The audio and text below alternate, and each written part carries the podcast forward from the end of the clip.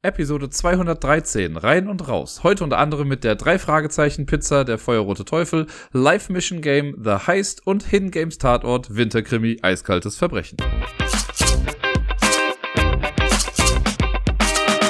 Hallöchen zusammen, hier ist der Dirk mit der neuesten Episode vom Ablagestapel. Bei mir im Discord hält sich ja so ein bisschen das Gerücht, dass Episoden, in denen ich zu Beginn ankündige, dass sie kurz werden, alles andere als kurz werden und andersrum. Deswegen sage ich heute einfach mal gar nichts und fang einfach mal an mit dem ersten Spiel, das ich da letzte Woche gespielt habe. Allerdings muss ich sagen, Spiel ist da ein bisschen zu viel gesagt. Äh, es handelt sich nämlich um eine Pizza. Ich bin in die Marketingfalle getappt und habe mir eine der drei Fragezeichen-Pizzen geholt, die es gerade gibt. Da gibt es zwei Stück von, soweit ich weiß. Einmal der Feuerrote Teufel und eine andere Pizza. Ich habe der Feuerrote Teufel, das ist eine etwas, also mild scharfe Salami-Pizza, könnte man sagen. Es gibt noch so eine Käsepizza halt. Da weiß ich gerade nicht, wie der Titel des Falls dann ist. Und die Idee ist relativ simpel. Kaufst dir die Pizza, schieb, also heizt den Ofen vor und ähm, dann sollst du dir das Intro quasi einmal anhören. Das ist so ein, ein zwei Minuten Soundfile mit so einem QR-Code kann man sich äh, auf die Seite geleiten lassen davon. Und wenn man sich das angehört hat und der Ofen vorgeheizt ist, dann schiebt man die Pizza rein. Und dann man, muss man sich einen Timer stellen. Spoiler Alert, am besten Fall einen externen. Und dann geht's auch schon quasi los. Dann hat man zwölf Minuten Zeit, um einen Fall zu lösen und darf sich dann halt eben Sachen angucken. Ich möchte jetzt gar nicht zu viel verraten, was äh, die Rätsel an sich angeht, aber man hat halt Sachen auf dem Pizzakarton, die man sich angucken muss. Und äh, es gibt aber auch Sachen, die dann über die Webseite gemacht werden. Denn das ist dieses große Interface. Sobald man halt dann startet, dann äh, hat man so, eine, so ein Web-Interface, wo man dann draufklickt, Timer starten. Und dann wird man quasi immer von einem Rätsel zum anderen geleitet. Ne? Das sind mehrere Schritte, die man so durchgeht. Alles wirklich sehr low-key und sehr einfach. Und im besten Fall ist man dann am Ende durch. Dann gibt es noch so ein kleines Outro von, ich glaube auch nochmal zwei Minuten waren das in etwa. Und dann kann man die Pizza auch schon fast aus dem Ofen rausholen. Also bei mir war es jetzt so, jetzt muss man auch dazu sagen, ich bin ja ein bisschen geübt in so Spielen und sowas. Und es ist ja auch hier klar, dass sie wirklich sehr, sehr niederschwellige Rätsel machen, damit man jetzt eben nicht irgendwie stundenlang darüber grübelt. Bei mir war es, glaube ich, so, dass ich nach, ich sage jetzt mal, sieben bis acht Minuten fertig war und musste dann noch ein kleines bisschen warten, bis die Pizza fertig war. Aber trotzdem fand ich die Idee dahinter echt ganz cool. Jetzt habe ich aber schon selber auch gesagt, ne gut, die Rätsel sind niederschwellig und ich verstehe auch, dass sie es gemacht haben. Trotzdem finde ich es ein bisschen schade. Weil die Rätsel irgendwie, ja, also stellenweise echt, also viele der Rätsel sind sehr, sehr simpel und sehr einfach. Also wer auch nur, wer, wer Probleme hat mit den Einsteigerfällen von Exit, für den ist die Pizza der Wahnsinn. Weil da, also wenn man das nicht schafft, weiß ich auch nicht. Es gab eine Sache, die fand ich ein bisschen seltsam, aber auch einfach, weil sie storymäßig keinen Sinn ergeben hat. Ich versuche das jetzt mal so einigermaßen zu spoilen, aber wenn, äh, nicht zu spoilen meine ich natürlich, äh, aber wenn mir zum Beispiel gesagt wird, finde eine Telefonnummer und alles, was du findest, ist eine Buchstabenfolge und dann gibst du die Buchstabenfolge ein und dann wird dir gesagt, ja, diese Buchstabenfolge hat damals im alten Ägypten schon mal sowas bedeutet und wenn man das dann da rein übersetzt, dann haben wir die Telefonnummer und jetzt rufen wir den Typen an. Das finde ich halt ein bisschen doof, weil dann erwarte ich auch, dass man eine Telefonnummer finden sollte und dass sowas ähnliches, es war keine Telefonnummer, das kann ich mal sagen, aber sowas ähnliches gab es dann hier schon mal irgendwie. Äh, natürlich ist man auch sehr begrenzt, weil die haben natürlich jetzt nicht noch irgendwie extra Karten oder sowas mit reingemacht, sondern es ist wirklich nur der Pizzakarton. Und ja, alles, was man damit halt irgendwie machen kann, wurde dann gemacht. Deswegen, ich bin nochmal sehr gespannt. Ich möchte den zweiten Pizzafall quasi auch nochmal lösen. Einfach um zu gucken, ob der vielleicht anders ist oder ob das halt so wirklich ein Level ist oder vielleicht sich beides auch wiederholt. Aber es ist halt, ja, sehr gestreamlined. Also man ne, fängt an bei Punkt A, du musst das erste Rätsel machen, um zum zweiten zu kommen und so weiter. Es gibt nichts, wo man irgendwie mehrfach dran rechnen, äh, rätseln kann. Ich frage mich jetzt, also ich habe es jetzt alleine gemacht und für mich alleine war es super. Ich könnte mir vorstellen, wenn sich jetzt ein Pärchen vielleicht denkt, oh, guck mal, diese Pizza, wir können das Rätsel ja zusammen machen. Äh, also abgesehen davon, dass die Pizza eh viel zu klein ist für zwei Personen. Ähm, aber die Rätsel geben das nicht her, dass man das mit mehreren macht, finde ich. Also das ist alleine so gut machbar. Das ist so, für mich ist es halt perfekt. Ich würde mir noch mehr davon wünschen. Vielleicht nicht unbedingt immer von den drei Fragezeichen, sondern generell so Rätselpizzen fände ich mega cool, dass du einfach ne Pizza in den Ofen schiebst und einfach kurz was zu tun hast in der Zwischenzeit. Das finde ich klasse. Ich würde das nie im Leben sagen, so, ey, komm vorbei, ich habe die drei Fragezeichen Pizza, lass uns das Rätsel lösen. Weil dann wird man, glaube ich, echt enttäuscht und es geht im besten Fall oder im schlimmsten Fall sogar noch schneller. Zum Fazit noch so am Ende, die Pizza hat geschmeckt, die war jetzt nicht verkehrt, also ist auch kein Highlight gewesen, aber sie war okay, ne? Pizza ist halt Pizza. Pizza ist so ein bisschen wie Sex, sagt man so schön, ne? Selbst wenn Pizza schlecht ist, ist es immer noch Pizza. Und es hat mich jetzt auch nicht abgeschreckt, also den zweiten Fall möchte ich auch machen. Und ja, Leute, die noch gar nicht mit so Escape Games oder Exit-Fällen irgendwie in Berührung gekommen sind, für die ist das, glaube ich, ein ganz guter Einstieg. Aber für die, die es schon kennen, ist es, würde ich behaupten, in 95% der Fälle einfach viel zu einfach. Am Wochenende hatte ich wieder Besuch von Sarai und natürlich haben wir auch wieder was gespielt. Und eins der Spiele war äh, am Freitagabend noch, quasi nach Lampalooza, Spoiler, kommen wir später nochmal zu, äh, war das Live-Mission-Game The Heist. Verbrechen lohnt sich. Oder irgendwie so heißt das, glaube ich. Ähm, das ist ganz cool, es kommt in einer coolen Schachtel daher, in so einem etwas dickeren Karton. Und das wirbt damit, dass man quasi halt einen Banküberfall machen soll in Echtzeit. Und das klingt ganz cool. Und das soll irgendwie Elemente von Escape Rooms und von diesen Detektiv-Krimi-Spielen irgendwie miteinander verbinden. Und ich hatte das schon mal gesehen, das hat mich sehr, sehr angesprochen. Und jetzt haben wir es dann mal zusammen gespielt. Und ich war sehr freudig erregt, als es losging. Und am Ende war ich ein kleines bisschen, das kann ich auch schon mal vorwegnehmen, ich war ein bisschen ernüchtert, könnte man sagen. Also, ich kann sagen, wir hatten Spaß während der Zeit. Es war ganz cool und man musste irgendwie hier da Sachen rausfinden. Und die Idee ist halt, oder die, die Story dahinter ist, dass es ähm, für uns einen Grund gibt, ein Team zusammenzustellen. Oder uns wurde ein Team zur Verfügung gestellt und denen müssen wir Anweisungen geben, wie sie einen Banküberfall durchzuführen haben. Und alles, was dahin führt. So ein bisschen, sage ich mal, wie Oceans 11 geht das so in die Richtung. Und wir sind aber nicht die Leute, die den Banküberfall machen. Nein, wir sind quasi in der Kommandozentrale und geben den Leuten Anweisungen. Es gibt drei Agenten und äh, ein, ne, es gibt zwei Agenten und eine Agentin, so kann man sagen, die mit uns über Handy in Kontakt stehen. Und man muss auch entweder Telegram oder WhatsApp haben. Äh, und dann steht man mit denen in Verbindung und äh, eine Person macht das quasi erstmal, diese ganze Shenanigans, und leitet dann die Nummern irgendwie weiter. Also ich habe dann irgendwie, oder die Nachricht dann weiter, und dann klickst du auf bestimmte Links und kriegst dann den Kontakt zu äh, der jeweiligen Agentin oder dem Agenten und hast dann ein eigenes Chatfenster mit dieser Person. Und wenn man dann startet, muss dann irgendwie einmal, wenn alle dann äh, das Richtige eingegeben haben und so, wenn alle auf dem gleichen Stand sind, dann geht's quasi los. Man soll sich Bevor man startet, soll man sich aber alle Unterlagen einmal angucken. Man kriegt, wie bei diesen Krimispielen, so ähnlich wie bei Hidden Games und sowas, kriegt man dann eine ganze Akte voller Sachen irgendwie, ne? Mit Plänen und Flyern und was weiß ich nicht allem. Das soll man sich einmal durchgucken und man muss dann einmal versuchen, was ist eigentlich der Plan? Weil wir haben diesen Plan eigentlich gar nicht gemacht. Das war der gute Ascher, so heißt er da der hat so einen Plan erstellt und wir sollen ihn jetzt in die Tat umsetzen. Und dann muss man erstmal rausfinden, okay, was genau wollen wir denn jetzt eigentlich? Wenn man das dann klar hat, man kriegt dafür erstmal keine Bestätigung, man muss sich das so zusammenreimen und wenn man denkt, man hat's, dann kann man loslegen. Dann sagt man allen Agenten, jo, los geht's. Und dann ist das schon cool gemacht und doch auch recht immersiv, dass diese Agenten halt mit einem chatten. Also ne, man kriegt dann Nachrichten von denen, das sind halt ganz klar vorgefertigte Nachrichten und man sieht manchmal bekommt man halt Textblöcke einfach nur noch nacheinander abgesendet oder auch mal ein Video von sechs Sekunden und dann warten die auf irgendeine Eingabe. Ne, dann steht hier, also mal als Beispiel, so, ich bin vor deiner Haustür, welche Klinge soll ich drücken? Und dann sagst du halt irgendwie den Namen, auf den die drücken sollen. Und dann sagt er, okay, cool, ja, bin drin. Oder sagt, hm, nee, irgendwie passiert nichts, kannst du nochmal nachgucken. Das ist schon echt nett gemacht. Und wir haben ja mehrere Agenten. Wir waren jetzt, wir haben es jetzt zu zweit gespielt und mussten das unter uns halt aufteilen. Also es war so, dass es, es gibt noch zusätzlich einen Kontakt, das ist der, äh, die KI, die einem so ein bisschen im Spiel hilft. Alpha heißt dann dieser Channel. Und wir haben es so gemacht, ich hatte Alpha und einen Agenten und Sarai hatte die anderen beiden. Und äh, dementsprechend, weil dieser Alpha-Channel, der gibt einfach immer nur noch mal wieder weiter, was generell so gerade passiert. Sowas wie, ja, Mata Hari, so heißt die Agentin, ähm, befindet sich jetzt gerade da und wartet auf Anweisung oder ist losgezogen und sonst was. Das ist so ein kleines ja, Übersichtsportal. Und die Agenten schreiben einem aber halt auch dann immer, wenn sie gerade irgendwo sind. Wenn man jetzt zwei Agenten hat, dann kriegst du halt ein bisschen mehr. Ne? Wenn du jetzt mit vier Leuten spielst, dann kannst du es halt so machen, jo, dass jeder einen irgendwie hat. Wenn du mit mehr Leuten spielst, dann brauchst du halt trotzdem nur vier Leute, die das Handy irgendwie haben. Und das muss man dann unter sich aufteilen.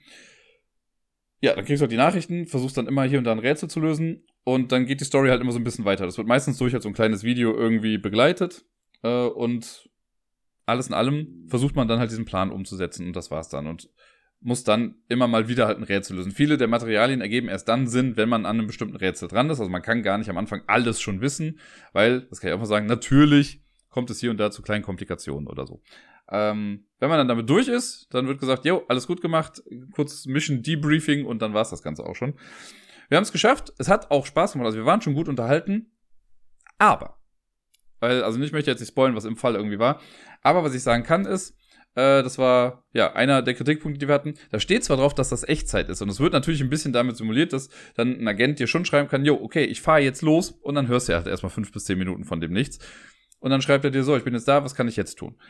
Das Ding ist nur, das hat Sarai ganz gut irgendwie dargestellt, du könntest ihm sagen, okay, fahr los, und dann gehst du selber erstmal auf Toilette, gehst schlafen und am nächsten Tag antwortest du einfach und dann ist halt gut. Und dann geht's halt auch weiter. Also es ist jetzt nicht so krass Echtzeit, dass du irgendwie nur 90 Minuten hast, um das alles zu schaffen. Nein, du kannst dir das schon in deiner eigenen Zeit irgendwie dann machen und dieser, ja, dieser Zeitfaktor, der wird zwar immer mal wieder hervorgehoben, so okay, jetzt müssen wir loslegen, aber spielt eigentlich gar keine Rolle. Es ist halt so eine Fake-Echtzeit da. Ähm, trotzdem, für die Immersion passt das halt echt ganz gut. Eine andere Sache, und das ist was, was ich vor zwei Wochen, glaube ich, schon mal erwähnt hatte bei dem anderen Hidden Games Ding, was wir gemacht haben. Das war ja so ein Einsteigerfall und da habe ich ja gesagt, naja, man wird halt schon sehr krass an die Hand genommen. Ne? Man muss immer so eins nach dem nächsten machen. Hier ist es quasi genauso. Es wird wirklich nett verpackt dadurch, dass man halt mit WhatsApp schreibt. Also wir haben es jetzt mit WhatsApp gemacht, man geht auch mit Telegram, wie gesagt. Aber dass du halt diese Nachrichten bekommst und die dann sagen so, okay, was soll ich jetzt machen? Das hebt das nochmal auf eine andere Ebene. Aber im Prinzip ist das einfach nur nochmal schöner verpackt. Sowas wie, löse jetzt dieses Rätsel, wenn du es geschafft hast, darfst du den Umschlag aufmachen und kriegst neue Sachen. Nichts anderes war das. Und das war ja bei diesem anderen Hidden Games Ding, das wir gemacht haben, hier der Königsmord hieß das ja, glaube ich. Da war das ja halt auch so, ne, dass dann irgendwann gesagt wurde, findet jetzt das raus und dann kriegst du auf einmal einen neuen Umschlag und findest dann neue Sachen da drin mit einer neuen Fragestellung. Hier ist das halt genau das gleiche und du hast halt stellenweise nur drei verschiedene Sachen, an denen du dann arbeiten kannst, weil die Agenten halt an verschiedenen Punkten irgendwie sind. wenn du dem dann eine Sache sagst oder ihr eine Sache sagst, dann macht sie halt dann weiter mit ihrem nächsten Rätsel. Es ist wirklich sehr gestreamlined. Das führt dazu, dass das Ergebnis auf jeden Fall da ist. Es wäre jetzt auch, glaube ich, hier nicht so förderlich, wenn es zu frei wäre, könnte ich mir fast vorstellen, weil dann ne, schon dieses ja, wir sind unter Zeitdruck und so, das muss ja irgendwie forciert werden. Das kriegen die hiermit schon ganz gut hin und dass es immer weitergeht, also man bleibt nicht zu lange hängen. Es gab auch irgendwie ein Rätsel, wo dann gesagt wurde, soll ich links oder rechts gehen? Und dann habe ich gesagt, geh nach links. Dann meint der, nee, ist irgendwie falsch, ich gehe jetzt einfach nach rechts. Also dann trifft er für dich halt schon diese Entscheidung. Ist ja okay. Ich hätte eh nichts anderes jetzt schreiben können mehr, außer ja, dann geh halt rechts. Das ist schon in Ordnung. Und ja, na, also es ist, das sind eigentlich schon so die zwei Kritikpunkte irgendwie, ne? Echtzeit ist wirklich nicht wirklich gegeben, wird halt nur gut dargestellt irgendwie, aber man kann sich das in seiner Zeit halt aussuchen, wie man es möchte. Äh, und es ist sehr gestreamlined. Die Rätsel waren eigentlich ganz cool, also hier und da, wenn man so nachgucken musste, ne, gerade es gibt so einen Hacker-Typen, den hatte ich bei mir so, den fand ich echt ganz nett. Ähm, und jetzt habe ich ja eben gesagt, gut, es gibt immer nur so ein Rätsel, an dem man gerade arbeitet, aber durch die drei Agenten teilt sich das ein bisschen auf. Und ich weiß stellenweise, glaube ich, bei zwei, drei Sachen gar nicht, was auf den, an, bei den anderen Agenten passiert ist. Ich habe zwar dann eine Nachricht bekommen von wegen, ja, Matahari ist jetzt da und wartet auf Anweisung, aber ich wusste gar nicht, was dann am, auf der anderen Seite des Tisches gemacht wird, weil ich gerade bei mir mit irgendwas beschäftigt war. Und dann habe ich irgendwann wieder über den Alpha-Channel dann die Nachricht bekommen mit, yo, Matahari hat's geschafft und legt jetzt los und macht weiter da habe ich auch noch gar nicht mehr nachgefragt, was genau da eigentlich passiert ist, weil ich weiß, es gab irgendwie so einen, einen Lageplan eines Gebäudes und ich weiß gar nicht, was man damit machen musste. Na, also ich habe nur so am Rande irgendwie mitbekommen, dass irgendwas ausgeschnitten wurde oder so und ja, mehr weiß ich nicht.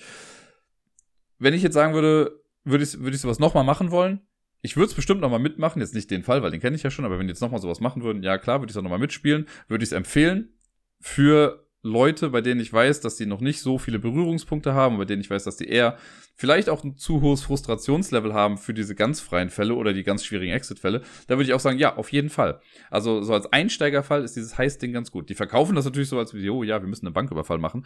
Im Endeffekt machen wir es halt irgendwie für die gute Sache. Das kann ich auch schon mal spoilen. Das ist kein großes Geheimnis, das wird am Anfang schon relativ schnell klar. Und ja, das Ende war dann noch ganz lustig irgendwie und es gab am Ende so eine Sache, auf die wir nicht selber gekommen sind, aber wir hätten auf sie kommen können, weil wir eigentlich schon alles dafür hatten. Das war dann noch so ein bisschen schade, weil wir, also wir haben halt irgendwie ein bisschen was rumversucht und dachten so, hä, aber wir haben doch jetzt alles. Dann kann man sich halt so einen Hinweis anzeigen lassen und dann war so, ja, okay, alles klar. Das wussten wir eigentlich, aber wir waren einfach zu dumm und haben es in dem Moment nicht gelöst. Äh, das ist eben auch das Ding, das ist ganz cool. Durch diesen äh, Alpha-Channel kann man sich halt Hinweise auch geben lassen, ne? wenn man irgendwie festhängt. Sagt man dem, ja, also dann soll man immer was eintippen für was Bestimmtes, wie jetzt mein Beispiel mit der Haustür, ne? Dann kannst du sagen, gib Klingel ein, wenn du äh, Hilfe zu dem Klingelding irgendwie brauchst. Und dann wird dir halt gesagt, was du dann da machen kannst. Die Einbindung davon finde ich echt ganz cool. Die Immersion ist auf jeden Fall gegeben, ist definitiv was anderes. Dafür kann ich es empfehlen. Das ist schon ein nettes Erlebnis, was man haben kann. Ich würde mir nur wünschen, dass es vielleicht irgendwie ein bisschen, wie gesagt, freier ist und vielleicht wirklich mal so ein Fall in Echtzeit gegeben ist. Was natürlich schwierig ist, weil man ja nie weiß, ob jetzt eine Internetverbindung vielleicht mal abkackt oder so. Aber in meinen Gedanken fände ich das ganz cool. Am nächsten Morgen haben wir weitergespielt und nachdem wir am Abend ja schon das Live-Mission-Game The Heist gespielt haben, haben wir dann am Morgen das Elektronikspiel The Heist gespielt, weil ich davon also mich so ein bisschen habe inspirieren lassen und dachte mir, ich habe doch schon ein Spiel, das so heißt. Und The Heist, ich glaube auf Deutsch heißt das eigentlich Bankraub oder so. Und ich hatte das schon mal hier im Podcast vorgestellt. Das ist so ein kleines Elektronikspiel, so ein kleiner Würfel. Das habe ich mal auf der Spielemesse gewonnen mit äh, Bödi, Deni und Jan. Da haben wir das nämlich gespielt und das ist halt so ein, ja, ein, ein schnelles Reaktionsspiel und wir haben das auf der höchsten Stufe, auf der Bonusstufe, die eigentlich versteckt ist. Da haben wir das fehlerfrei gespielt und es gab den Deal an dem Stand, wenn man das halt eben schafft, kriegt man das Spiel geschenkt und tada, wir haben es geschafft. Hat dann sogar dazu geführt, dass der Publisher irgendwie dann nach vorne kam und ein Foto mit uns wollte, weil die alle dachten, das schafft doch eh niemand. Aber wir haben es geschafft und seitdem habe ich es halt hier. Äh, ein sehr lustiges kleines Spiel. Wie gesagt, das ist so ein kleiner Würfel, den baut man oder stellt man zwischen sich hin, schaltet das einmal an. Im besten Fall ist man zu viert. Wenn man weniger ist, kann man es auch spielen, aber da muss man sich ein bisschen was aufteilen, denn ähm, an den Seiten, die vier Seiten, die soll man am besten dann so hinstellen, dass zu jedem eine Seite zeigt. Da stehen verschiedene Berufe drauf, Speer, Moneyman, Hacker und äh, Sprengstoffexperte. Und ja, auf jeder Seite ist einfach nur ein Knopf. Dann gibt's auch ein bisschen Zusatzmaterial, das man benötigt. Man braucht einmal acht orangene Gegenstände. Das sind so kleine Miniaturgegenstände, sowas wie Handschuhe, Headset, sonst was. Und es gibt Geldscheine, die so ein bisschen einfach nur eine Repräsentation des äh, als Timer quasi sein sollen. Da gibt's glaube ich, 10 Millionen Scheine, nee, 5 Millionen Scheine, 3 Millionen Scheine, 1 Million Scheine. Und man macht so, dass halt die erst die Fünfer, dann die Dreier, dann die Einer aufeinander liegen, sodass die Einer oben sind. Und dann kann es eigentlich auch schon losgehen. Es gibt auch noch so Einstellungen mit, ja, jeder drückt einmal auf seinen Knopf, um zu zeigen, dass es äh, jetzt losgeht. Dann kann man noch eine Stufe auswählen von eins bis fünf zu Beginn. Wenn man die fünfte Stufe fehlerfrei schafft, dann schaltet man die sechste auch frei. Und dann geht's eigentlich los und dann spricht das Gerät mit einem die ganze Zeit und sagt so, okay, äh, es kann losgehen. Sprengstoffexperte, nimm dir die Handschuhe. So, und dann muss der Spieler oder die Spielerin, die bei der, auf der Seite mit Sprengstoffexperte sitzt, muss dann die Handschuhe zu sich nehmen. Und dann kommt Moneyman, nimm die Taschenlampe nimmst du die Taschenlampe. Und das macht man so ein paar Mal und dann kommt sowas wie mit, nutzt die Handschuhe. Und dann muss die Person, die gerade die Handschuhe vor sich liegen hat, muss dann auf ihren Knopf drücken. Das ist es eigentlich schon. Die Befehle werden halt, also kommen nach und nach immer ein bisschen schneller und werden manchmal ein bisschen größer. Es kann auch sowas sein, wie es dann kommt, tauscht die Brille gegen die Karte und nutzt die Handschuhe oder irgendwie sowas. Und das klingt erstmal total simpel, weil man gibt halt nur Gegenstände hin und her. Es wird aber durch die Hektik und durch die Zeit später immer ein bisschen schwieriger. Wir haben es jetzt auf der dritten Stufe gespielt und halt zu zweit, so dass jeder halt zwei Knöpfe quasi bedient hat und zwei Seiten machen musste. Ähm, das ging total klar auf Stufe 3, weil das da nicht so super flott ist. Aber ich weiß ja noch aus der Erfahrung, auf Stufe 5 ist es halt schon echt hart, weil da hat man nicht viel Zeit, um zu agieren. Da hast du stellenweise vielleicht eine Sekunde zwischen zwei Befehlen. Ne? Wenn dann heißt, okay, nimm die Handschuhe, gib dem das. Und man muss halt Sachen, also nicht nur tauschen, sondern manchmal gibt man sie nur einfach weiter. Dann gibt es sowas wie, äh, Achtung, alle ihren Knopf drücken. 3, 2, 1, jetzt. Dann müssen alle den Knopf drücken. Wenn man das nicht schnell genug macht, dann klappt es auch wieder nicht. Und jedes Mal, wenn man so eine Aufgabe schafft, also im Prinzip jedes Mal, wenn ein Knopf gedrückt werden muss und das der richtige Knopf war, dann sagt einem das Ding, okay, nehmt euch eine Million Dollar und dann muss man sich halt den obersten Schein einfach dem Moneyman geben. Und wenn alle Scheine weg sind, dann hat man gewonnen. Und es wird mit jeder Stufe, also die eine Million Scheine, drei Millionen Scheine, fünf Millionen Scheine sind im Prinzip so drei Level. Und wenn man das alles durch hat, dann hat man eben gewonnen. Wenn man dreimal einen Fehler gemacht hat, dann hat man eben verkackt und darf nicht mehr weitermachen. Theoretisch hat das Ganze auch noch einen ganz coolen Effekt, weil immer wenn man ein Level abgeschlossen hat, dann steigt äh, oben auf der Oberseite des Würfels halt so eine kleine Klappe weiter nach oben und wenn man es komplett geschafft hat und den Tresorraum geknackt hat, dann fallen da eigentlich so zwölf kleine Goldbarren dann irgendwie raus. Bei mir ist dieser Mechanismus ein bisschen kaputt, deswegen klappt das nicht mehr so gut, aber das Spiel an sich funktioniert trotzdem noch einwandfrei. Es ist so ein kleines bisschen, hat es mich nochmal erinnert an äh, mein Review zu äh, Five Minute Mystery, weil da habe ich auch gesagt, das Spiel an sich, wenn man es ohne Zeit spielt, ist relativ lame, weil man immer das gleiche macht und da keine großartige Herausforderung bei ist. Ähnlich wäre es hier, ne? Wenn ich jetzt, wenn vier Leute an einem Tisch sitzen und ich sag so, ey, nimm dir jetzt die Handschuhe, nimmst du die Handschuhe, okay. Da, dann machst du das in deiner Zeit. Sag ich, okay, jetzt tausch die Brille mit der Karte. Jo, dann macht ihr das. Ne? Und jetzt, äh, Sprengstoffmeister, gib die, oder gib den Sprengstoff zu dem und sonst was. Und jetzt so, ja, nutzt die Handschuhe. Und dann klatscht einer mit den Handschuhen in die Hand oder so. Da ist absolut kein richtiges Spiel hinter, ne? Oder klatscht alle gleichzeitig in die Hände. Das ist einfach langweilig. Dadurch, dass es aber halt in Echtzeit stattfindet und dieser Typ konstant mit einem spricht und man irgendwie halt versucht hinterherzukommen, ist es doch ganz cool, denn es wird halt einfach unübersichtlich. Weil man irgendwann nicht mehr weiß, wenn man irgendwie vergessen hat zu tauschen oder wenn jetzt gerade gesagt wird, ja, gib den Sprengstoff zu dem und dem und jetzt weiß man gar nicht, okay, shit, wer hat den Sprengstoff? Das muss man schnell irgendwie nachgucken, dann gebe ich dir das. Währenddessen hat er aber vielleicht schon weitergesprochen und wieder was Neues gesagt und da kommt man gar nicht mehr richtig hinterher. Auf den hohen Stufen ist das echt krass oder halt auch eben dieses drückt jetzt gleichzeitig. Wenn man da so wenig Zeit zu hat, ist das gar nicht so easy. Und das macht dann wieder Spaß. Dafür finde ich es ganz cool. Ich habe es, glaube ich, letztes Jahr in den Sommerferien, habe ich mit ein paar Kids gespielt und auch da hatten wir echt Spaß dabei. Es ist hektisch, auf jeden Fall. Wenn man sowas mag, ist das das perfekte Spiel dafür, weil man braucht gar nicht viel. Also theoretisch kann man sich die ganzen Geldscheine halt auch sparen. Das ist so ein bisschen für, wenn man es halt nicht geschafft hat, kann man trotzdem sagen, jo, wir haben trotzdem 13 Millionen oder sowas ergattern können. Aber man möchte am Ende ja die Goldbarren haben. Und ja, es ist relativ kompakt, es braucht irgendwie ein paar Batterien oder so. Ich habe die jetzt, seitdem ich das Spiel habe, seit drei Jahren, glaube ich, drei, vier Jahre, habe ich die Batterien nicht einmal gewechselt und es funktioniert immer noch total gut. Also wer auf so Elektronikspiele steht, auf so kleine Gadgets, für den kann ich das auf jeden Fall empfehlen, weil ja, da muss man auch nicht viel erklären. Stellst es auf den Tisch, sagst kurz, was Sache ist, ne? Die Regeln hat man irgendwie wirklich in zwei Minuten einmal runtergerasselt und dann kann es auch schon losgehen. Also mir gefällt's und ich spiele es immer wieder gerne. Allerdings muss ich auch sagen, macht es schon mehr Spaß, wenn man es wirklich auch in voller Besetzung spielt, zu viert. Zu zweit war es jetzt auch in Ordnung und ich habe es auch mal zu dritt gespielt. Aber zu viert ist schon cool, wenn jeder seine eigene Seite hat und man dann hat, da hat halt noch mehr Hände, die hintereinander, also nicht hintereinander, sondern so übereinander agieren und sich Sachen hin und her geben. Das ist dann schon mal äh, ganz cool. nach The Heist haben wir dann was ruhigeres gespielt und sind auf Erkundungstour gegangen mit Explorers. Explorers ist ja dieses Flip-and-Ride-Spiel, das letztes Jahr oder vorletztes Jahr rauskam von Phil Walker Harding. Habe ich auch schon ein paar Mal hier im Podcast besprochen. Ich habe es, glaube ich, ein, zwei Mal äh, zu zweit gespielt und dann auch mal im Solo-Modus versucht. Das ist ja das Spiel, das damit wirbt, dass es damit so unendlich viele Möglichkeiten gibt, wie man das zusammenfriemeln kann. Was so ein bisschen übertrieben ist, wie ich finde, weil sich das vom Spielgefühl her jetzt nicht so krass ändert. Ähm, aber es ist schon ganz cool. Wir haben jetzt einmal die Basisvariante gespielt, die wirklich sehr simpel ist, wo man die Standardseite vom Rahmen nimmt. Und ähm, ja, es ist halt so, für die, die es nicht kennen, man hat eine Landschaft vor sich, die zusammengepuzzelt wird aus vier Quadranten. Ähm, und die sieht bei allen gleich aus, aber kann halt immer zufällig zusammengesetzt werden. Aber alle müssen halt, wie gesagt, das gleiche haben. Und dann gibt es so acht Plättchen, die werden gemischt, das sind so Schriftrollen, und dann wird eine ungesehen rausgenommen. Und die anderen sieben spielt man dann durch und das macht man viermal. Also man spielt vier Runden und am Ende zählt man dann die Punkte zusammen. Ist ganz innovativ, wer die meisten Punkte hat, hat dann gewonnen am Ende. Und wenn man so ein Plättchen aufdeckt, das macht zuerst die äh, spielstartende Person und danach dann immer im Uhrzeigersinn weiter und der Marker für den Spielstart wandert nach jeder Runde halt eins weiter auch. Und auf diesen Plättchen, diese Schriftrollen sind immer zwei Landschaftstypen drauf. Es gibt insgesamt vier Stück, die man dann vor sich auch liegen hat. Und man macht es dann so, dass man einen dieser Landschaftstypen zu sich dreht und der andere zeigt dann ja quasi zu den anderen. Der, der zu mir zeigt, auf den darf ich dann als aktive Person drei Kreuze setzen.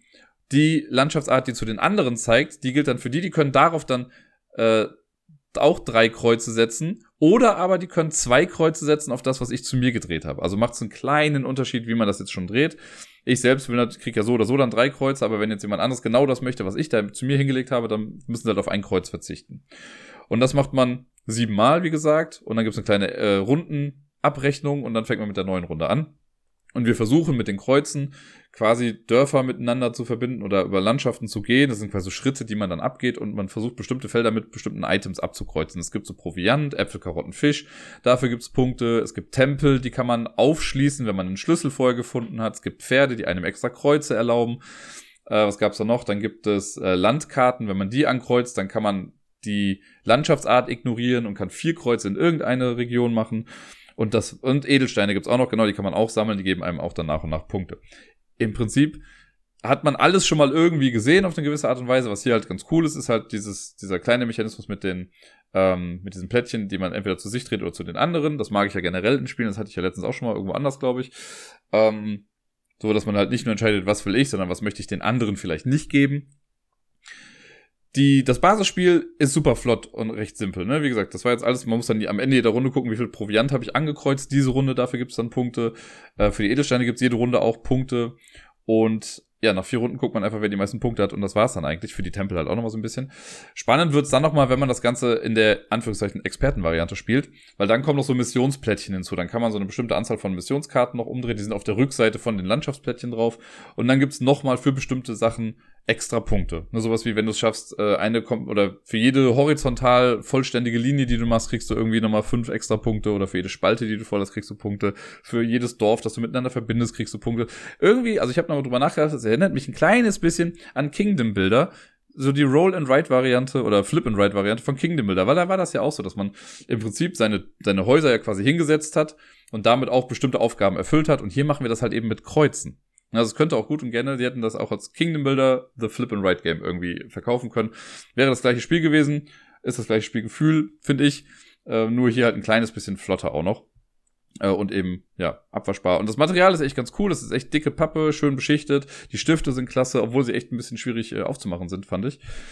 Und ja, eigentlich war es das schon. Also es ist ein Spiel, was keinem wehtut, man kann es locker runterspielen. Es ist auf jeden Fall eins der in meinen Augen besseren Flip-and-Ride-Spiele, eben weil es schon so einfach zugänglich ist und trotzdem durch diese extra Module und extra Missionen dann doch noch genug Tiefe bietet, um daraus ein spannendes Spiel zu machen. Und damit kommen wir auch schon zum letzten Spiel, das ich letzte Woche gespielt habe. Es handelt sich hier um äh, Hidden Games Tatort Winterkrimi Eiskaltes Verbrechen. Wie lange möchten Sie Ihren Spieletitel haben? Ja. Das war wohl die Antwort darauf. Ähm, ich kann ja gar nicht so viel dazu sagen, weil ich möchte ja natürlich nichts spoilen. Ich habe vor zwei Wochen ja schon mal so ein Hidden Games Ding gemacht. Hidden Games Tatort, das war dann dieser Einsteigerfall. Äh, der Königsmord, da habe ich ja darüber berichtet, habe ich ja eben auch nochmal erwähnt bei dem Live-Mission-Game The Heist, ähm, dass die beiden ja so ein bisschen gestreamlined waren und irgendwie zu einfach für uns. Und dieses Mal ist es hier ähm, ein Fall, wo auch draufsteht, auch für Profis, glaube ich, spielbar oder so. Der ist auf jeden Fall einer dieser, ich nenne es jetzt mal klassischen Fälle. Man macht's auf und hat einfach nur Material und kriegt irgendwie drei Fragen, die man im Endeffekt lösen muss. Und sonst ja, wird, ist man komplett auf sich alleine gestellt und muss wirklich einmal alles durchgehen. Da ist dann eine Zeitung mit dabei, die kann man durchlesen. Da sind Flyer drin. Es gibt irgendwie Webadressen, die man durchgucken kann. Ähm, ja, ich möchte gar nicht spoilen, was da alles drin ist. Es ist ein Winterkrimi, es hat was mit der Weihnachtszeit zu tun. Geht es, glaube ich, darum, dass beim Krippenspiel jemand gestorben ist, so wird es, glaube ich, verkauft. Und man muss jetzt rausfinden, was die Umstände waren, die dazu geführt haben. Das hat richtig viel Spaß gemacht. Das fand ich echt sehr, sehr cool. Einfach weil das dieses Mal wirklich halt diese freie Detektivarbeit war, wo man einfach mal alles durchguckt und so nach und nach dann wirklich merkt, ach warte mal, der hat doch davon geredet, das kam da auch nochmal vor. Lass uns das doch mal irgendwie miteinander in Verbindung bringen. Man muss ja generell erstmal rausfinden, wer ist eigentlich wer. Es gibt so ein Poster, wo die ganzen ähm, Persönlichkeiten quasi drauf sind, die da drin auftauchen und denen muss man natürlich aber auch erstmal den Namen noch irgendwie zuordnen. Und wenn man das dann alles weiß, dann ergibt das am Ende halt auch alles irgendwie Sinn. Wir waren dann gegen Ende, gab es da noch so eine Sache, wo wir dachten, irgendwas stimmt noch nicht so ganz. Irgend, also wir haben irgendwie das grobe Ding haben wir durch, aber irgendwas passt noch nicht. Und dann war es ganz cool, da haben wir nochmal irgendwie durchgeguckt und hier und da was gelesen. Und dann ergab es doch auf einmal Sinn. Dann war so, ja, genau, das ist die Lösung, das muss es sein. Und dann kannst du halt auf der Webseite, wenn man dann fertig ist, dann sagst du, also kannst du das alles da, äh, musst du dich zurechtfinden, erstmal zu dem Fall und dann sagen, ja, du möchtest lösen. Und dann stehen auch diese drei Fragen und da gibt man dann halt, also hier war es sogar noch so, bei zwei von den drei Fragen stand nur die Frage und Lösung anzeigen. Also man musste gar nichts angeben. Das heißt, wir haben für uns einmal klar gesagt, jo, das ist für uns die Lösung. Und dann klickst du auf Lösung anzeigen, um zu gucken, ob es stimmt. Und bei einer Sache musste man wirklich eine Sache fest anklicken und dann hat man gesagt bekommen, ob das stimmt oder nicht.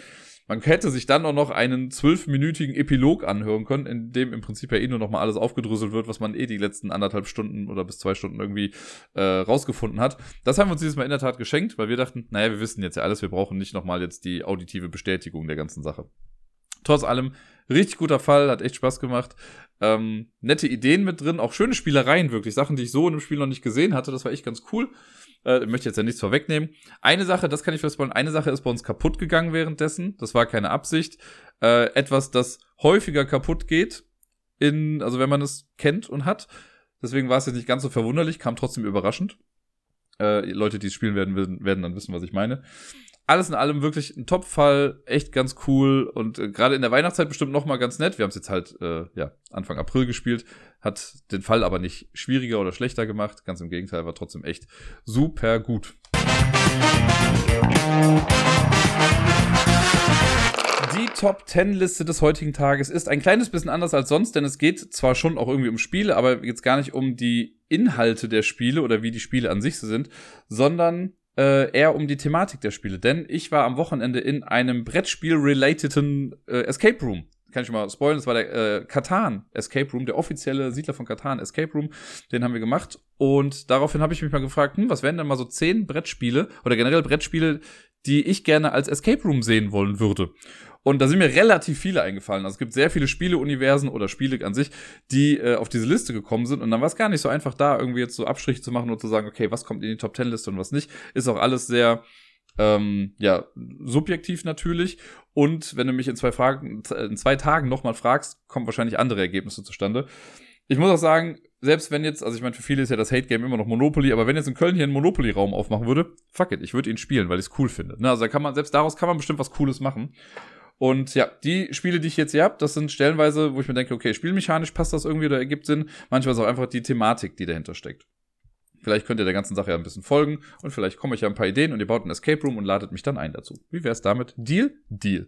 Auf dem zehnten Platz habe ich in der Tat, glaube ich, sogar wirklich das einzige Spiel, wo ich sage, na gut, da gefällt mir einfach nur die Spielewelt, in der das Ganze stattfindet, nämlich Abyss oder Abyss. Das gibt's ja mittlerweile in zwei Spielen. Einmal das große Brettspiel und äh, Abyss Conspiracy heißt das ja, glaube ich.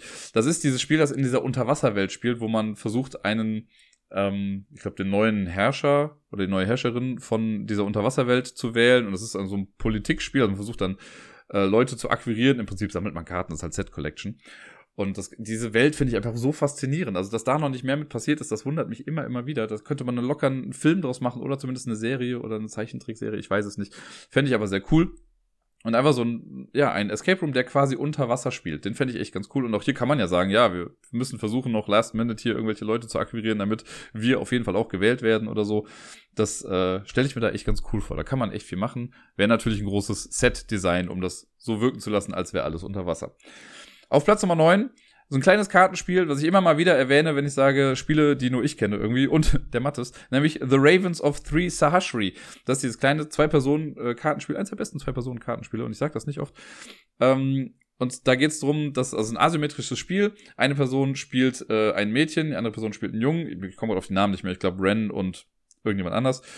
Und das Mädel ist eigentlich im Koma und wir versuchen sie da rauszuholen mit bestimmten Sachen. Und spielmäßig könnte man das Safe nicht in einen Escape Room übertragen, aber thematisch würde das bestimmt gehen, dass man sich denkt, okay, wir versuchen gerade, vielleicht auch so ein bisschen wie The Cell, ne? Wir haben dieses Mädchen im Koma und wir müssen irgendwas in ihrem Bewusstsein tun, damit sie wieder aufwacht.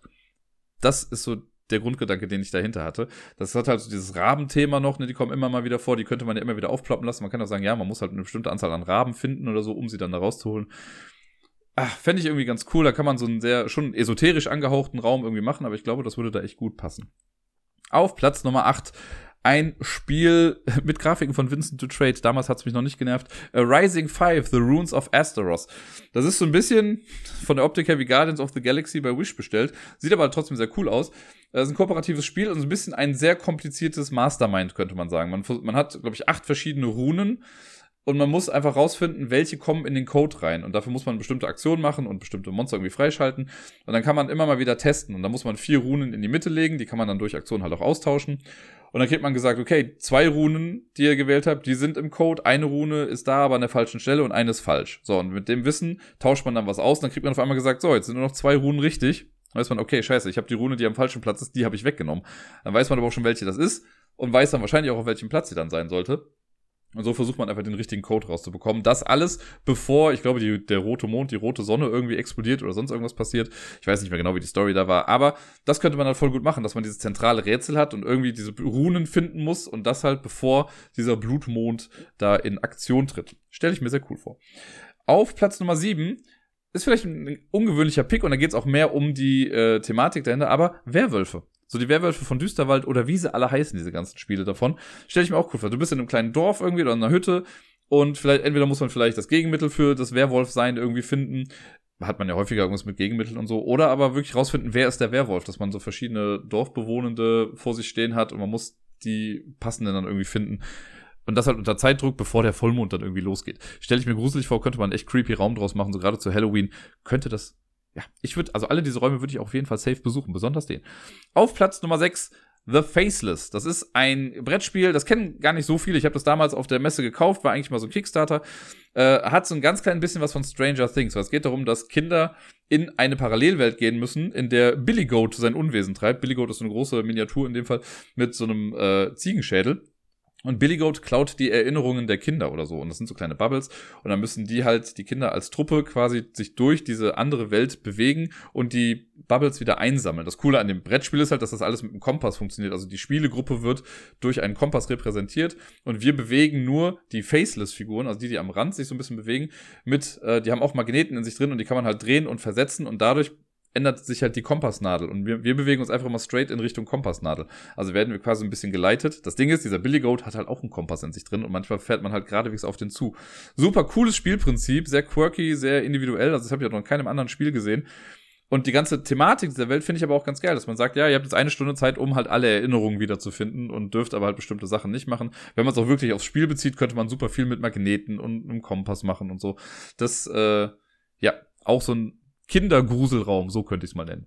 Würde mir sehr viel Spaß machen. Platz Nummer 5 ist vielleicht auch ein bisschen gefuscht, weil es ist eigentlich ein historisches Thema, aber es gibt halt auch ein Brettspiel dazu. Und das Brettspiel an sich hat mich auf Dauer auch nicht so ganz überzeugt, leider, obwohl ich die Prämisse ganz cool fand. Äh, es geht hier um Alexandria.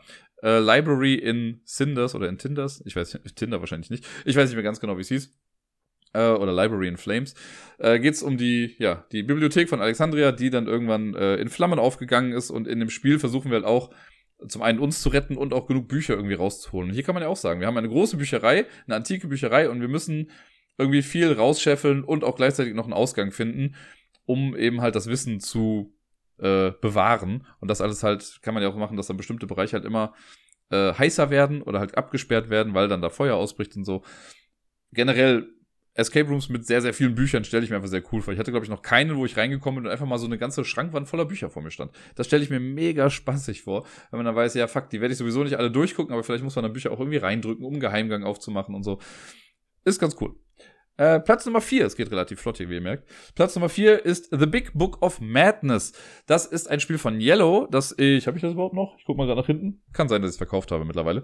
Ähm, aber die Idee finde ich ganz cool. Und zwar geht es darum, dass wir alle SchülerInnen an einer Magieschule sind und wir haben das Big Book of Madness gefunden, haben es aufgemacht. Ja, dummerweise haben wir damit irgendwelche Flüche losgetreten und jetzt haben wir halt ein bisschen Zeit, um diese Flüche wieder zu beenden. Und genau das könnte halt auch die Story sein. Ne? Wir sind die SchülerInnen, die in der magischen Bibliothek irgendwie drin sind und haben jetzt dieses Buch aufgemacht, das Necronomicon oder so, und auf einmal, äh, ja, shit is going down.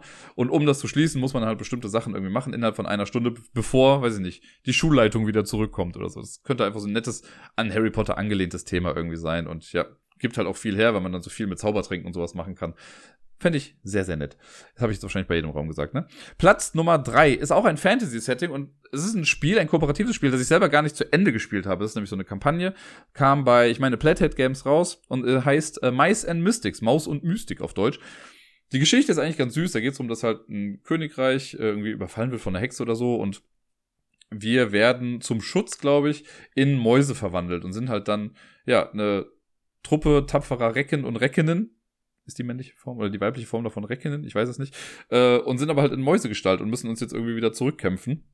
Und haben dann halt auf einmal auch mit ganz anderen Sachen zu tun. Ne? Also auf einmal kommen dann irgendwelche ja, Rattenkrieger oder eine Katze, macht uns auch manchmal das Leben schwer. So Sachen finde ich ganz cool und einfach die Idee, in einem Escape Room zu sein, in dem alles riesengroß ist. Ne? Also wenn da halt ein Stuhl vor uns steht, dass der halt einfach auch wirklich, wirklich groß ist und wir ja auf so einem Mikro-Makro-Level irgendwie agieren und äh, ja dann durchritzen, durch ein Mäuseloch irgendwie durch müssen, das dann aber halt so groß ist wie wir oder irgendwie so eine riesige Katzenpfote ist und die darf uns nicht erwischen. Irgend so. Diese Spielwelt finde ich einfach sehr faszinierend. Sowas habe ich noch nicht gehabt. Also ich hatte schon mal Sachen, wo Sachen etwas größer waren, als ähm, sie eigentlich sein sollten. Das war so ein Alice im Wunderland-Raum. Aber das war nur so ein kleines Fragment davon. Und generell in so einer riesigen Sache zu sein, fände ich schon sehr, sehr cool. Auch da war es wieder. Äh, Platz Nummer zwei. Und das war so, ja, okay, Platz Nummer zwei ist sehr cool. Platz Nummer eins finde ich auch sehr cool äh, ich habe es jetzt einfach mal so ge äh, gelistet. Platz Nummer eins ist noch ein konkretes Spiel, bei Platz, äh, Platz Nummer zwei ist ein konkretes Spiel, bei eins ist es schon fast wieder so ein breiteres Thema. Platz Nummer zwei ist Die Legenden von Andor. Ich war jetzt im Katan-Raum, also deswegen bleiben wir beim gleichen Verlag und es hat auch Grafiken von Michael Menzel, die sich dafür echt hergeben. Und da denke ich halt an sowas wie, ja, wir verteidigen die Riedburg. Wir haben eine Stunde Zeit, um die äh, Verteidigungsmaßnahmen der Riedburg irgendwie ans Laufen zu bekommen. Und ne, dann braucht man irgendwie die Hexe Reka, braucht man eh die drei Runensteine, man kann dann noch bestimmt den Wolfskrieger und sowas holen äh, und im Nebel irgendwie agieren bei den, ich will sagen, bei den Elfen, ihr wisst, wen ich meine, die ganzen Waldmenschen da. Wie ist Amerik? Na, ich weiß es nicht mehr, ist ja auch egal. Auf jeden Fall kann man da so viel rausholen aus dieser Welt, glaube ich, um halt dann zu sagen, ja, in einer Stunde passiert aber halt ein großer Angriff und da müssen wir loslegen. Oder wir müssen, weiß ich nicht, das geht, das ist so ein bisschen angelehnt auch an, an, eine Mission aus dem Spiel, dass man sagt, man hat so und so viel Zeit, um das Gegenmittel zu finden, um den König wieder fit zu machen, damit der halt bereitsteht. Oder meinetwegen auch irgendein Prinz, der jemanden heiraten soll und der muss halt fit sein und was weiß ich. Aber diese Spielwelt von Andor, die fände ich schon sehr, sehr cool, wenn man die in einen Escape Room packt. Und auf Platz Nummer eins habe ich ja jetzt eben schon gesagt, ist eher so ein generelles Ding. Und ich habe hier auch einfach nur stehen, Cthulhu. Ich habe noch keinen Lovecraftschen Escape Room gesehen da kann man so viel draus machen. Ne? Du kannst auf der Seite der Kultisten irgendwie stehen und sagen, okay, du hast eine Stunde Zeit, um ein Ritual zu vollenden, um einen der großen Alten zu beschwören. Du kannst auf der anderen Seite sein, du kannst die Investigatoren spielen und hast eine Stunde Zeit, um so ein Ritual zu verhindern. Du kannst, was, Einwohner sein, die einfach da rumlaufen und ja, in einer Stunde geht die Welt unter und du musst noch einkaufen. Keine Ahnung, ich weiß es nicht. Es gibt so viele Sachen, die man da machen kann. Oder halt, ne, muss ja nicht unbedingt nur Cthulhu und die großen Alten sein. Es kann ja auch einfach dieses Wahnsinnsthema sein oder man ist in einem mysterious Haus und muss da dann was rausfinden und äh, geht einem Fall nach und der wird halt immer krasser irgendwie und dann kommen halt irgendwann diese Monster oder die Sanity oder die Fischmenschen oder was weiß ich was. Irgendwas kommt doch da. Bestimmt der König in Gelb, sowas würde sich auch dazu anbieten. Ne, dass man, das hat ja was mit dem Theaterstück zu tun, dass man irgendwie eine Stunde Zeit hat, um zu verhindern, dass dieses Theaterstück jetzt irgendwie aufgeführt wird so viele Möglichkeiten, die dann auch mit dem Wahnsinn spielen. Dann könnte man auch, also man kann ja auch mit den Menschen, die in dem Raum sind, ja auch irgendwas machen. Vielleicht wird einer blind und darf nicht mehr sehen auf einmal und kriegt dann halt so eine bestimmte Brille dann dafür auf. So Sachen würden mir sehr viel Spaß machen. Und äh, wenn, wenn ihr sowas kennt, wenn ihr einen Cthulhu oder Lovecraftschen Raum irgendwie kennt, dann sagt gerne mal Bescheid. Ich habe selber noch keinen irgendwie wahrgenommen zumindest und würde mich da sehr, sehr drüber freuen. Das waren jetzt zehn Escape Room Settings, äh, die an Spiele gebunden sind, die mir sehr gefallen würden. Wie gesagt, gib mir einen Monopoly-Raum, meinetwegen auch, Mensch, ärger dich nicht. Soll mir egal sein, ich gehe in den Raum rein irgendwann. Äh, das waren jetzt welche, die ich mir einfach sehr gerne wünschen würde.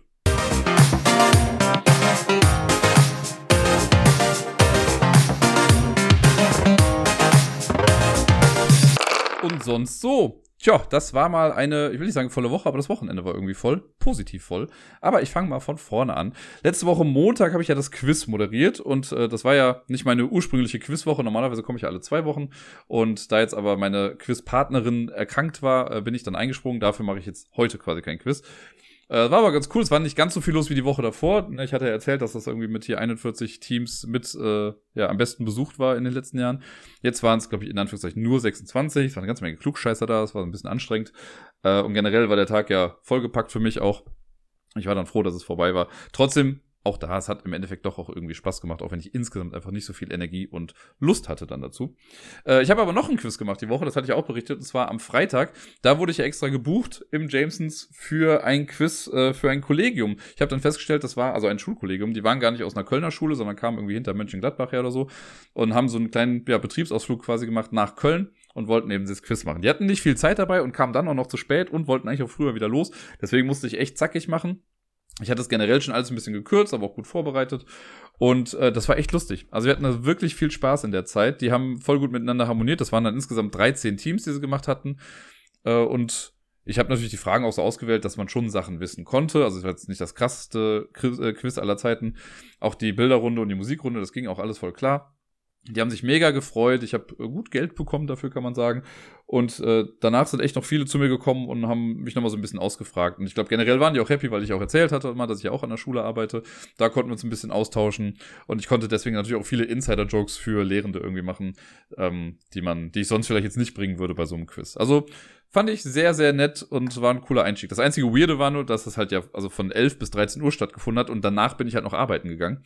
Ähm, und das war so seltsam, weil wenn ich aus dem Pub rauskomme, ist es in der Regel halt immer dunkel. Also generell im Hellen schon dahin zu gehen, war komisch. Ja, da musste sich mein Körper erstmal irgendwie dran gewöhnen. Aber naja. Ansonsten äh, habe ich mit Miepel ja auch wieder ein bisschen Zeit verbracht die Woche. Sie hat bei mir geschlafen. Ich glaube, von Dienstag auf Mittwoch war es dann irgendwie, vielleicht nochmal danach, vielleicht auch von Donnerstag auf Freitag. Ich bin mir gar nicht mehr so ganz sicher. Ähm, ja, und es war witzig, als sie von Dienstag auf Mittwoch nämlich bei mir geschlafen hatte.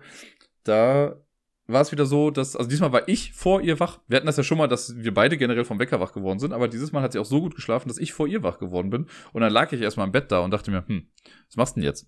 Dann bin ich irgendwann halt mal heimlich schnell leise auf Toilette gegangen und danach ist sie dann erst wach geworden. Aber das war äh, trotzdem auch ein cooles Gefühl, weil, ja, ich mag das halt, wenn sie so lange schläft.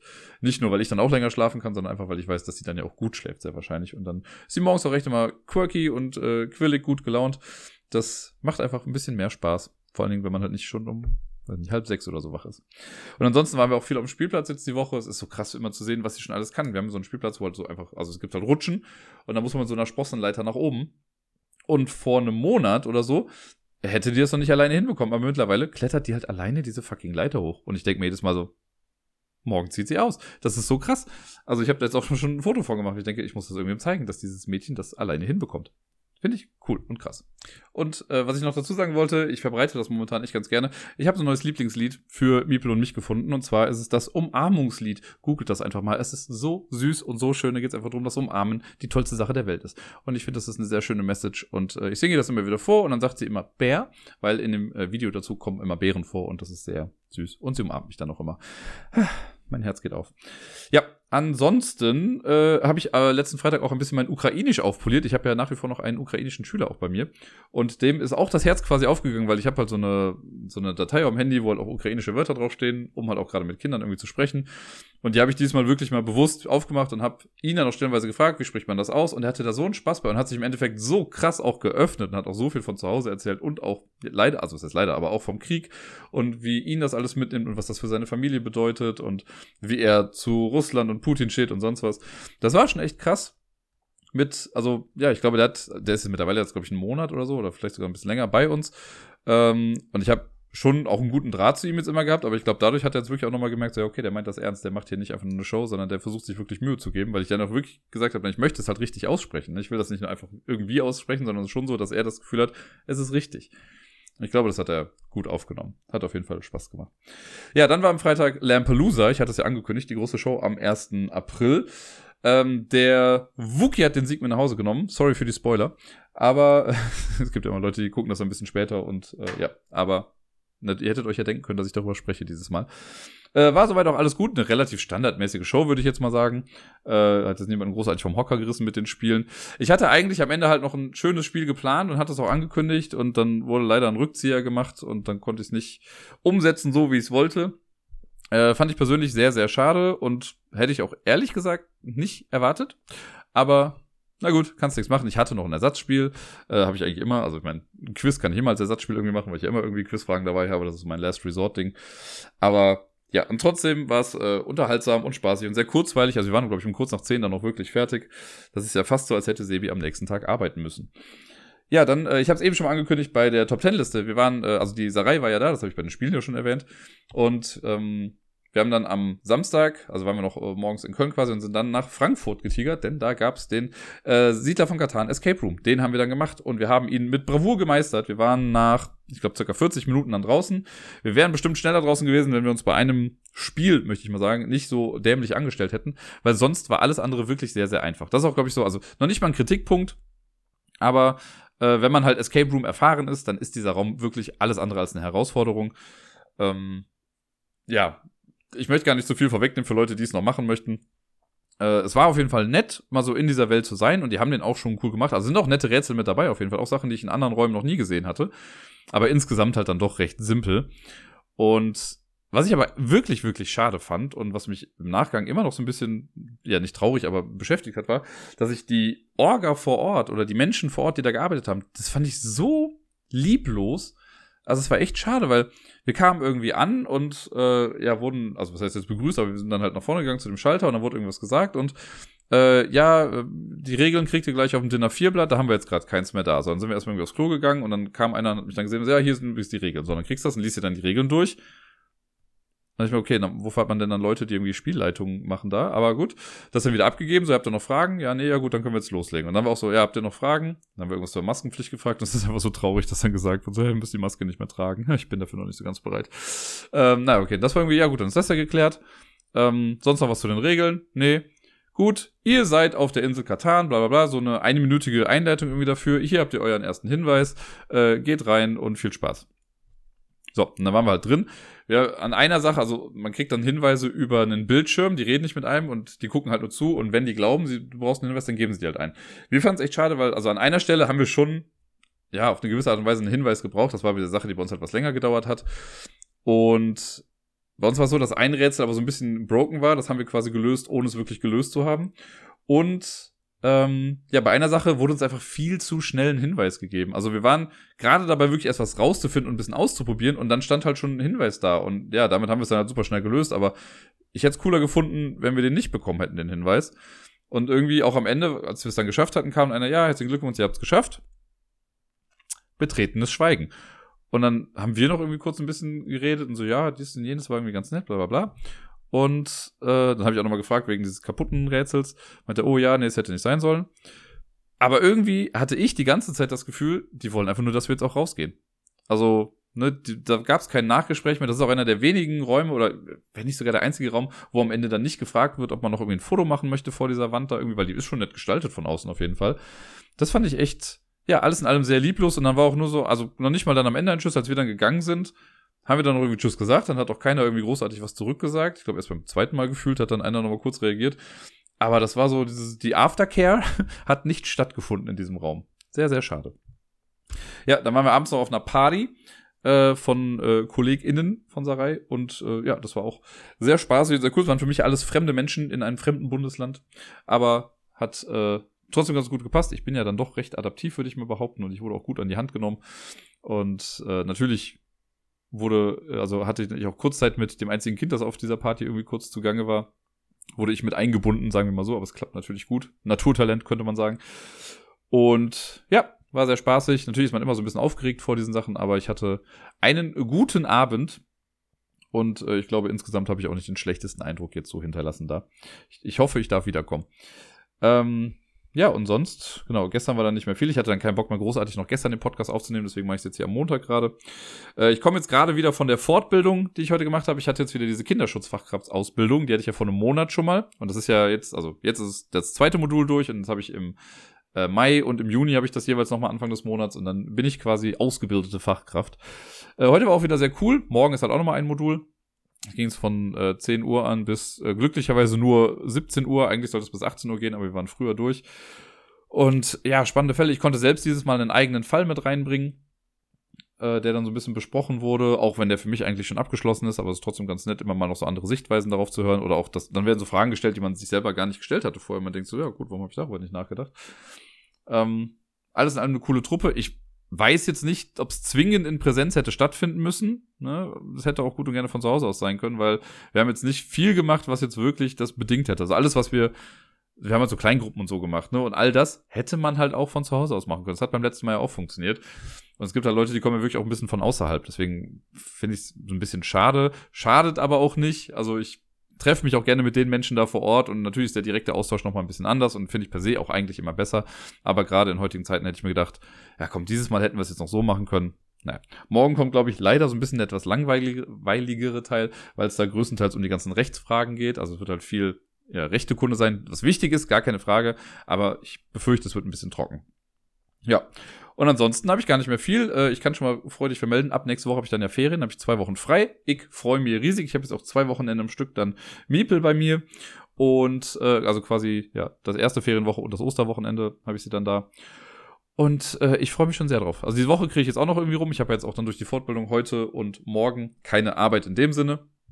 Und muss dann jetzt nur noch äh, Mittwoch bis Freitag durchbekommen. Und ich gehe mal stark davon aus, dass am Freitag jetzt nicht allzu viel auf der Arbeit stattfinden wird, weil viele Kinder dann halt schon irgendwie in die Ferien gehen.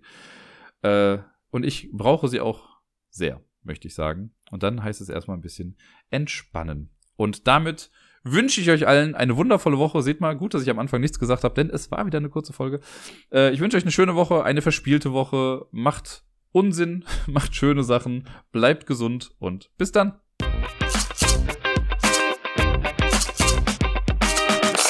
Einer der Kollegen, mit denen ich auf der Fortbildung war, war heute auf jeden Fall mein Held des Tages. Ich möchte es hier nochmal lobend erwähnen, denn er hat mir am Ende seine Gummibärenpackung abgetreten. Vielen lieben Dank dafür. Siehst du, hast es in den Podcast geschafft.